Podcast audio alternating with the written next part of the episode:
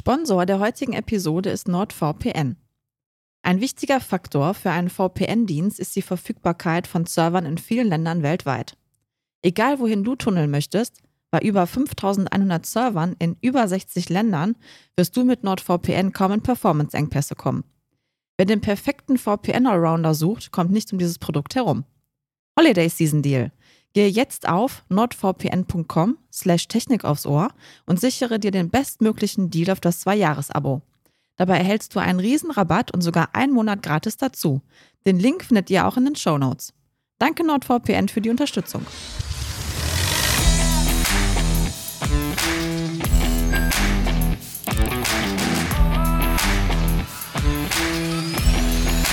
Technik aufs Ohr. Ja, herzlich willkommen zu einer neuen Folge von Technik aufs Ohr. Alle reden über das Wetter, wir auch. Aber wir reden nicht über das normale Wetter, sondern wir reden darüber, was der Klimawandel uns alles an Wetterphänomenen beschert. Und dazu haben wir uns heute einen Experten eingeladen, der alles über Tornados weiß.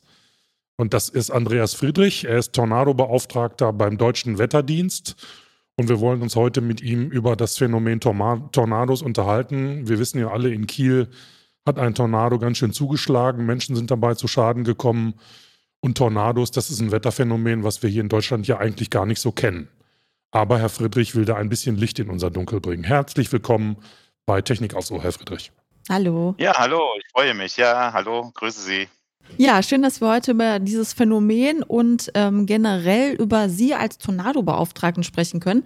Da habe ich mich sofort gefragt, wie wird man denn eigentlich Tornado-Beauftragter? Was klassifiziert einen dazu?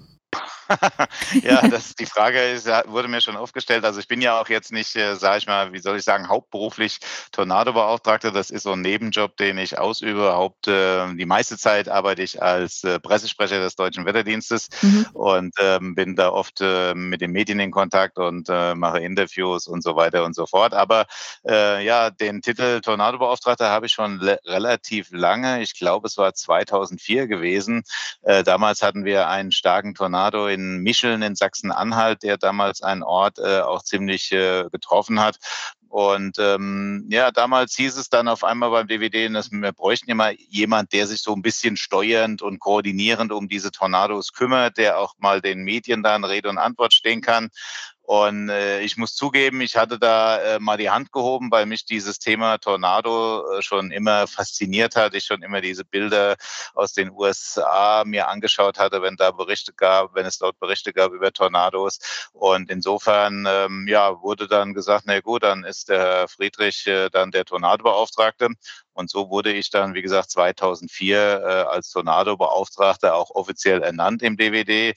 Und das ist schon was Besonderes, weil wir haben natürlich viele Beauftragte in so einer, in einem großen Unternehmen oder einer großen Behörde äh, von über 2000 Mitarbeitern. Da gibt es den Sicherheitsbeauftragten, den Schwerbehindertenbeauftragten und so weiter. Und ich bin eigentlich der einzige Beauftra Beauftragte, der ja ein Wetterthema sozusagen im Titel hat, der sich um ein bestimmtes Wetterelement kümmern darf. Okay, gut. Herr Friedrich, ähm, über starke Winde äh, brauchen wir uns, glaube ich, hier in Deutschland so langsam nicht mehr zu unterhalten. Das haben wir immer öfter und immer mehr und immer stärker. Aber ab wann sprechen wir eigentlich von einem Tornado? Was ist das überhaupt? Ja, da muss man mal so ein bisschen, will ich mal so ein bisschen ausholen und mal erklären, ähm, wie überhaupt ein Tornado entsteht und wie überhaupt ein Tornado definiert ist. Also man braucht immer mehrere Zutaten in der Atmosphäre und die müssen gleichzeitig vorhanden sein. Und das ist Gott sei Dank äh, nicht so oft der Fall. Deshalb ist ein Tornado auch ein seltenes Wetterphänomen. Zunächst brauchen wir mal eine so typische Schauer- oder Gewitterwolke. Das sind diese hochauftürmenden Wolken, die man ja vor allem aus der warmen Jahreszeit äh, aus denen es dann ja auch äh, öfters mal äh, dann kräftig kräftig schüttet und blitzt und donnert. Also das ist so die Grundvoraussetzung. Dann, dann muss aber auch noch mehr passieren. Die Wolkenuntergrenze von so einer Schauergewitterwolke, die sollte möglichst niedrig über dem Erdboden sein. Man sagt so nicht mehr als 1000 Meter über dem Erdboden. Das ist so ein typisches Kriterium für die Bildung von Tornados. Und dann muss die Luft unterhalb dieser Tornados auch sehr feucht sein damit sich dann auch dieser typische Wolkenrüssel bilden kann. Die Luft muss leicht aufsteigen unter der Wolke und dann noch ein entscheidendes Phänomen. Ähm, wir Meteorologen nennen das Windscherung. Das bedeutet, dass die Windgeschwindigkeit vom Boden bis zu dieser Wolkenuntergrenze sich verändern muss. Das heißt, mit der äh, Höhe die Windrichtung sich ändert und auch die Geschwindigkeit zunimmt. Das kann nämlich dazu führen, dass dann die mehr waagrechten Winde gedreht werden in die Vertikale und dann diese Rotation um eine senkrechte Achse entstehen kann. Und wenn dann aus der Wolke dieser Rüssel sich nach unten bewegt, äh, dann wird Kondensationswärme frei. Das ist dann ein selbstverstärkender Prozess. Es dreht sich immer schneller um diese senkrechte Achse. Und wenn dieser Windwirbel, der ist nicht immer sichtbar, von der Wolke bis zum Erdboden durchgehend äh, vorhanden ist, diese, diese Drehung um die senkrechte Achse, dann hat man einen Tornado. Ja, der Tornado in äh, Kiel, der ist ja über der Kieler Förde entstanden und dann über die Kiellinie gezogen. Können Sie uns das einmal vielleicht kurz erklären, wie das genau zu dieser Entstehung dann kommen konnte? Ja, letztendlich ist das äh, immer natürlich zufällig und chaotisch. Das heißt, dass, äh, dass es da passiert ist, äh, hing einfach damit zusammen, dass genau diese atmosphärischen Bedingungen, die ich Ihnen da gerade erklärt hatte, mhm. mit dieser äh, Gewitterwolke, Schauerwolke äh, und, und diesen ganzen Begleiterscheinungen mit Windrotation, dass das damals zufällig in dieser Region Kiel an dieser Zelle, an dieser Gewitter- oder Schauerzelle, die da drüber gezogen ist, ähm, gab es vorübergehend eben genau diese Ausprägungen, niedrige niedrige Wolkenbasis. Das sah man auch in den Videos, die es ja davon gibt. Und äh, dann äh, auch diese Winddrehungen waren vorhanden, so dass ich dann eben äh, diese, dieser Tornado bilden konnte und einige Minuten Bodenkontakt hatte und da äh, genau auch eben diese, äh, diese Region in Kiel getroffen hat. Wir haben immer wieder gelesen, es hätte auch noch schlimmer kommen können in Kiel. Und wenn man sich Bilder vor Augen führt, wie so Tornados äh, in Amerika wüten, will ich mal fast sagen, was heißt noch schlimmer kommen können? Wie darf man diese Aussage denn einordnen? Ja, also ich denke, schlimmer kommen könnte, äh, schlimmer kommen hätte es natürlich äh, ähm, ausfallen können, das Ereignis, wenn dieser äh, Tornado jetzt nicht ähm, mehr über Wasser gezogen ist. Er ist ja mhm. da auch über die Kieler Förde gezogen. Er hätte genauso gut äh, etwas weiter äh, Strom ab oder Strom aufziehen können. Dann wäre er vielleicht über die Innenstadt von Kiel gezogen und hätte da natürlich äh, äh stärkere Auswirkungen gehabt. Man hat ja gesehen, was passiert ist, als er da an, an Land gegangen ist und, und und da eben auch diese Menschen verletzt hat, äh, diese Boote umgeworfen hat. Und wenn das in der Fußgängerzone passiert in Kiel, äh, dort sind Häuser, ja, dort können Dachziegel dann äh, rumfliegen, Trümmerteile durch die Fußgängerzone fliegen. Also dann ähm, muss man doch befürchten, hätte sich eventuell ähm, noch Schlimmeres ereignen können, auch bei derselben Stärke, die der Tornado damals hatte in Kiel. Mhm. Okay. Ist es denn so, dass der Klimawandel dazu beiträgt, dass wir in Zukunft noch häufiger mit Tornados rechnen müssen? Oder aber, was ja eigentlich Wetterexperten sagen, hat ein Tornado mit dem Klimawandel gar nichts zu tun? Also bisher kann man sagen, das weiß man vor allem durch Untersuchungen aus den USA, äh, hat der Klimawandel, die Klimaerwärmung noch keinen direkten Einfluss äh, auf mhm. Tornados, mhm. ähm, also auf die Häufigkeit vor allem von Tornados. Man weiß es aus den USA. Dort im Mittleren Westen gibt es ja weltweit die meisten Tornados und die sind auch sehr gut, äh, werden dort sehr gut und genau beobachtet. Dort gibt es Tausende dieser Sturm, Stormchaser, äh, diese, diese Sturmjäger, mhm. die dann in der Saison jeden Tornado, jede Wolke verfolgen, gucken, gibt es Tornados und, und die werden dann auch dokumentiert, die werden an, die, an den Wetterdienste dort berichtet. Ähm, und da hat man auch eine sehr gute Datenbank äh, über die letzten 30, 40, 50 Jahre.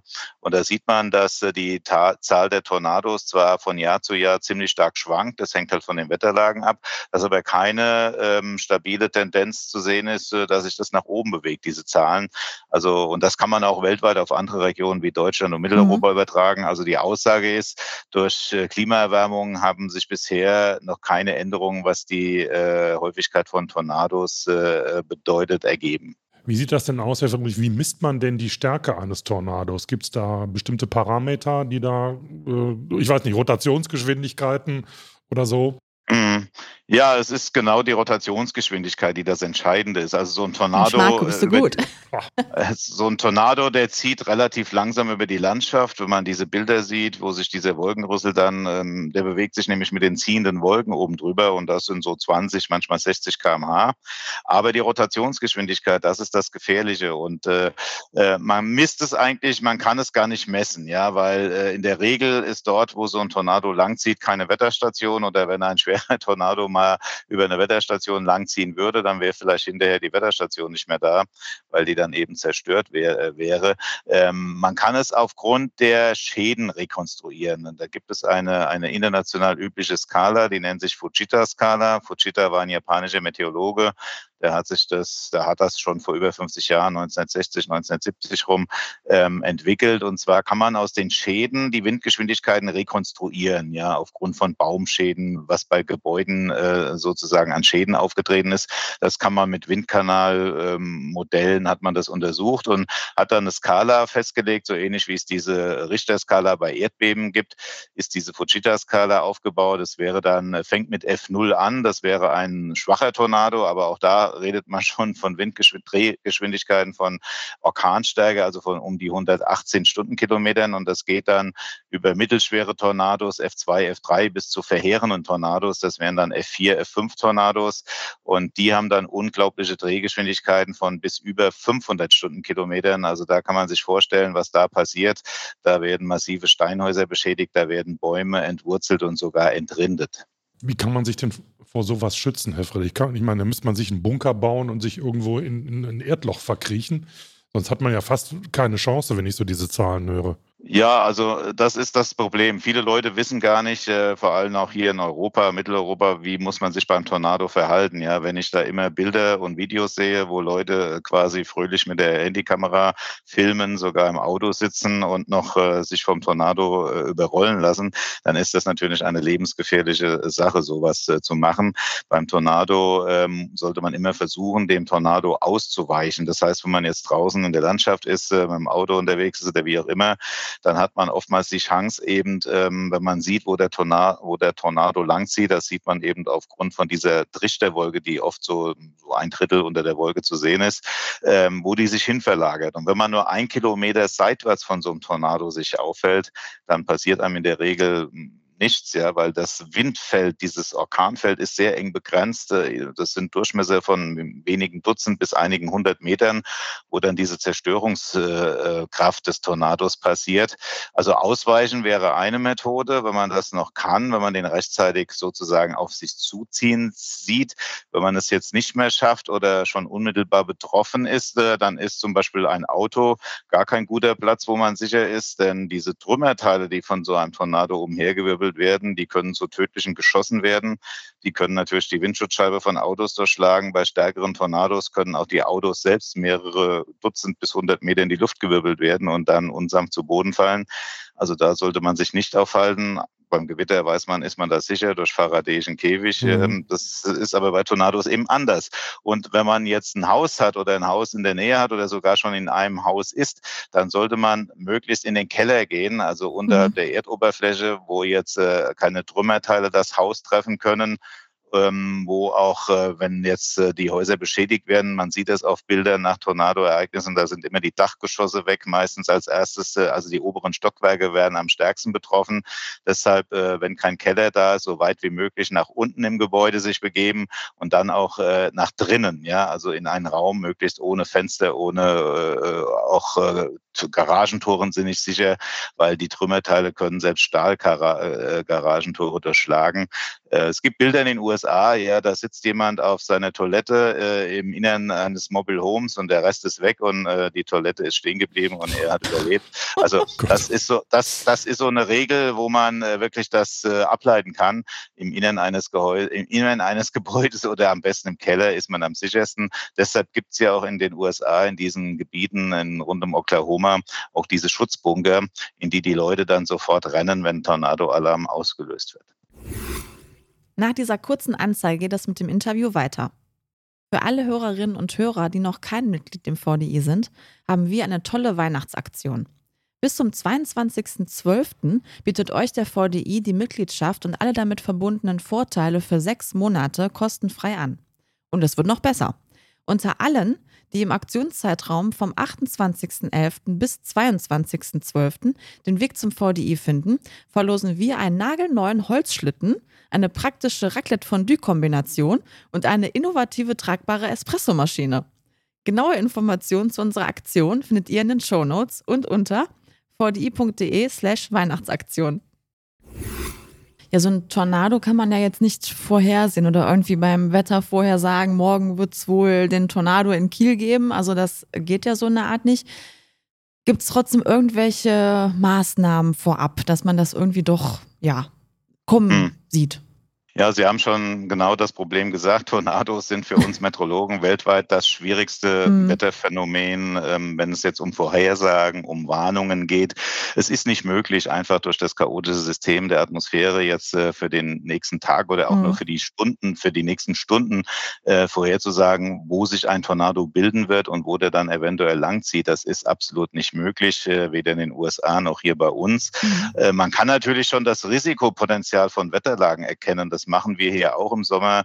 Äh, wir machen dann in unseren Warnlageberichten, die wir dann zum Beispiel für ein Bundesland wie Schleswig-Holstein äh, veröffentlichen, schon Hinweise, dass zum Beispiel sich auch Tornados bilden können. Also wir weisen auf dieses Risikopotenzial hin. Das hatten wir übrigens äh, sogar an diesem, an diesem Tag, an dem Abend vor dem Tornado in Kiel gemacht.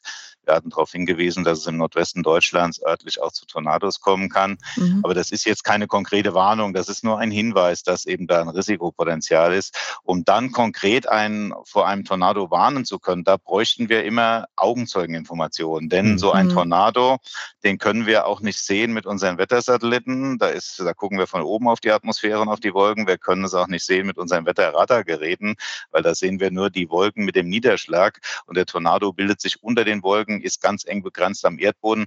Also hier sind immer Augenzeugeninformationen notwendig. Ähm, und wenn wir solche zeitkritischen Augenzeugeninformationen bekommen, ja, dass uns jetzt jemand sagt, da zieht gerade ein Tornado auf Kiel zu, und wir sehen diese Schauer- und Gewitterwolke, die ja oben drüber dann mit dem Tornado verbunden ist. Dann können wir so Gemeinden wie Kiel dann noch mit einer Vorlaufzeit von 15, 30 Minuten vor dem Tornado warnen. Nochmal was zur Wetterkunde, Herr Friedrich. So ein Tornado bildet der sich eigentlich grundsätzlich immer nur über Wasser oder kann der sich auch über Land bilden? Nein, nein, die meisten Tornados bilden sich über Land. Also das, ah. äh, diese Wasserhosen, das ist die Ausnahme. Das ist ein Spezialfall von einem Tornado über Wasser.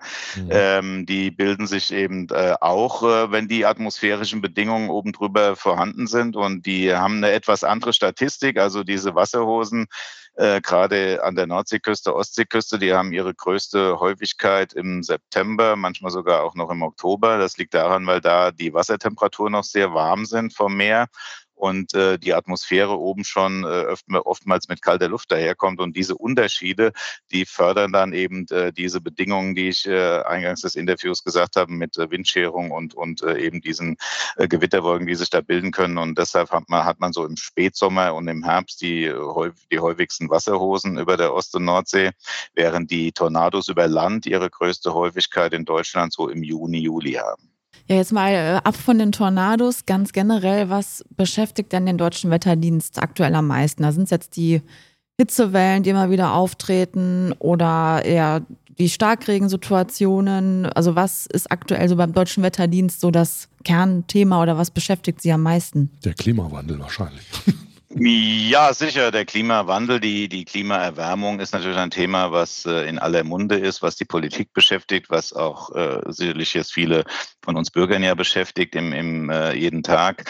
Ähm, und die Auswirkungen, sage ich mal, die beschäftigen uns und die sind unterschiedlich. Die letzten zwei, drei Jahre, ich kenne das ja als Pressesprecher, was habe ich zu tun, wenn eine bestimmte Wetterlage ist, da, da weiß ich schon, in welche Richtung mein Tagesgeschäft dann geht. Da war es die letzten Jahre die die Dürre in den letzten drei mhm. Sommern, die 19, 18, 20 ähm, hat uns beschäftigt, die Dürre und die Hitzewellen, die wir ja hatten mit über 40 ja. Grad zum Teil in Deutschland, was ja die tödlichste Gefahr ist übrigens. Äh, es sind nicht die Stürme, mhm. es sind nicht die Überschwemmungen. Die tödlichste Gefahr ist die Hitze, wo die meisten Menschen in, in, auf der Welt oder gerade auch in Mitteleuropa sterben äh, durch die Auswirkungen von so Hitzewellen. Also das war ein beherrschendes Thema. Dies Jahr natürlich ganz klar der Fokus im Sommer, die Flutkatastrophe dort an der A, Überschwemmungen auch in Bayern. Mhm. Also das war dieses Jahr das Thema, was äh, total im Fokus stand. Ähm, jetzt hatten wir vor zwei Wochen den ersten Herbststurm, der war relativ glimpflich. Mhm. Also das ist immer, wenn das Wetter extrem ist, dann haben wir viel Arbeit. Äh, dann müssen wir natürlich auch vom Bahngeschäft her sehr viel äh, tun.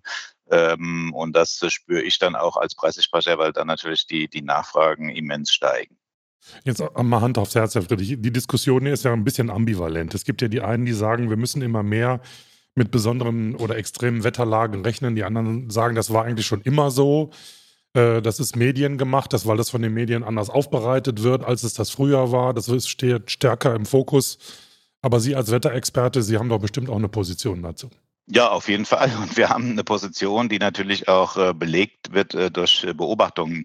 Es ist ja eine Aufgabe des deutschen Wetterdienstes, ähm, das Wetter zu beobachten, unser Klima auch zu monitoren. Und das machen wir schon. Wir haben flächendeckende Aufzeichnungen, was jetzt zum Beispiel Temperaturverhältnisse, Niederschlagsverhältnisse, Sonnenscheindauer in Deutschland angeht, seit 1881. Da können wir also für, für Bundesländer zum Beispiel Mittelwerte bilden. Und da sehen wir eindeutig, dass zum Beispiel die Temperaturen in Deutschland seit 1881 schon 1,6 Grad zugenommen haben. Das ist übrigens mehr als der weltweite Temperaturanstieg. Der liegt bei 1,2 mhm. Grad.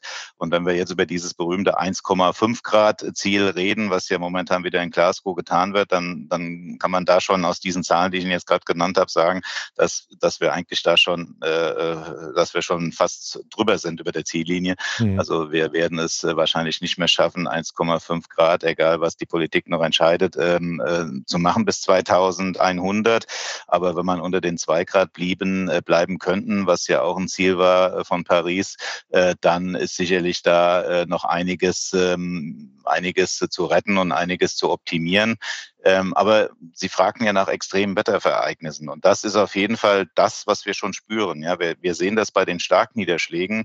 Das, was jetzt zum Beispiel dort an der A, in der F passiert ist, die sind schon deutlich häufiger geworden. Wir haben seit etwa 20 Jahren Wetterradargeräte in Deutschland stehen, die jedes Niederschlagsereignis äh, erfassen. Und wir können da eine Datenbank äh, haben. Da, seitdem haben wir eine Datenbank mit sehr viel äh, Messungen, mit sehr viel Ergebnissen und sehen, dass in den letzten 20 Jahren die Starkniederschläge deutlich zugenommen haben in Deutschland. Das heißt, äh, diese Art von Unwettern, wie wir sie jetzt äh, dort erlebt haben äh, im Westen Deutschlands, die nehmen zu. Und die Tendenz durch wärmeres Klima ist auch so, sie werden weiter zunehmen. Das heißt, das Wetter wird extremer werden durch die Klimaerwärmung. Das heißt, Hitzewellen, Dürrewellen werden stärker und die werden abgewechselt durch so extreme Niederschlagsereignisse, weil einfach eine wärmere Atmosphäre mehr Energie speichern kann und diese Energie kann sich dann in Form von solchen Unwettern entladen.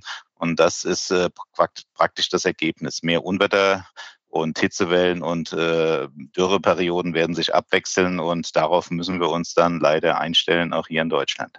Ja, was Fast ein leider zu erwarten war. Ne? Ja genau. ja. ja. nee, das stimmt. Gut, also ich habe gelernt, Tornados äh, sind kein Phänomen, was aus dem Klimawandel heraus entsteht. Tornados, äh, da braucht es bestimmte Konstellationen, dann tauchen diese Tornados auf oder bilden sich und das kann immer wieder mal passieren. Und da ist es eigentlich egal. Aber äh, in den USA kommen die halt äh, sehr viel häufiger vor. Das heißt, da gibt es dann Wetterlagen, die entsprechend dann auch sind. Oder wie darf man diese Häufigkeit da verstehen? Ja, diese extremen Gegensätze, die, die äh, genau diese Ursachen dann in der Atmosphäre ähm, äh, zu Tage bringen, dass sich Tornados bilden können, die sind dort im mittleren Westen der USA am, am stärksten äh, gegeben auf der Erde. Das mhm. liegt daran, dass man dort extreme Luftmassengegensätze hat da im mittleren Westen. Das heißt, es kommt extrem kalte Luft äh, östlich der Rocky Mountains von der, von der Arktis runter. Äh, die treffen dann auf äh, trockene Wüstenluft von Arizona und als dritte Komponente kommt dann vom Golf von Mexiko extrem schwülwarme Luft. Und diese drei Luftmassen, die äh, äh, ja, verursachen dann eben diese extremen äh, ähm, Temperatur- und auch äh, Wetterunterschiede. Und deshalb äh, ist dort äh, die Tornadohäufigkeit weltweit am meisten. Übrigens mindestens zehnmal so hoch wie hier in Deutschland und Mitteleuropa. In Deutschland haben wir jedes Jahr nachgewiesen zwischen 20 und 80 Tornados, die wirklich nachgewiesen werden können. Ich sage jetzt nachgewiesen, weil es gibt eine Dunkelziffer. Sie können sich vorstellen, so ein kleiner Tornado wie in Kiel, der jetzt irgendwo in den Mittelgebirgen oder über einem Feld äh, mal kurz Bodenkontakt hat, wo jetzt keine großen Schäden passieren und wo auch keine, keine Augenzeugen dabei waren, der wird nie entdeckt. Das heißt, wahrscheinlich haben wir in Deutschland jedes Jahr hundert, mehrere hundert äh, schwache Tornados überwiegend, die wir gar nicht entdecken können, weil wir brauchen immer Augenzeugen. Und diese 20 bis 80, die ich da genannt habe, das ist die Zahl, wo wir dann über Augenzeugen, zum Teil über Webcams, ähm, einfach äh, das nachweisen können, dass da ein Tornado am Werke war. Ja, super spannendes Thema und äh, ich habe sehr viel gelernt, muss ich sagen. Ja, ich also auch. es war ein sehr, sehr spannender Einblick auf jeden Fall in Ihre Arbeit und in Ihr Wissen. Ja, ja genau. danke. Es freut mich, dass ich Ihnen da einige Informationen äh, ja, rübergeben konnte. Und ich hoffe, Sie können da einen schönen Podcast dann draus produzieren. Ja. Absolut, das, das haben Fall. wir. Herr Ganz herzlichen Dank für Ihre Zeit. Also, das war's für heute zum Thema. Wir reden, alle reden vom Wetter, wir auch. Wir haben was über Tornados gelernt. Äh, ich fand es interessant. Ich hoffe, die, unsere Zuhörerinnen und Hörer fanden das auch gut. Ähm, Ja, wenn ihr mehr darüber erfahren wollt, dann schaut in unsere Show Notes. Da stehen einige Informationen und interessante Links auch noch drin. So ist es. Und für weitere Themenideen, Anregungen, Feedback schreibt uns gerne an podcast.vdi.de und wir freuen uns, wenn ihr uns eine gute Empfehlung gibt bei Apple Podcast. Bis dahin. Bis zum nächsten Mal. Tschüss. Tschüss.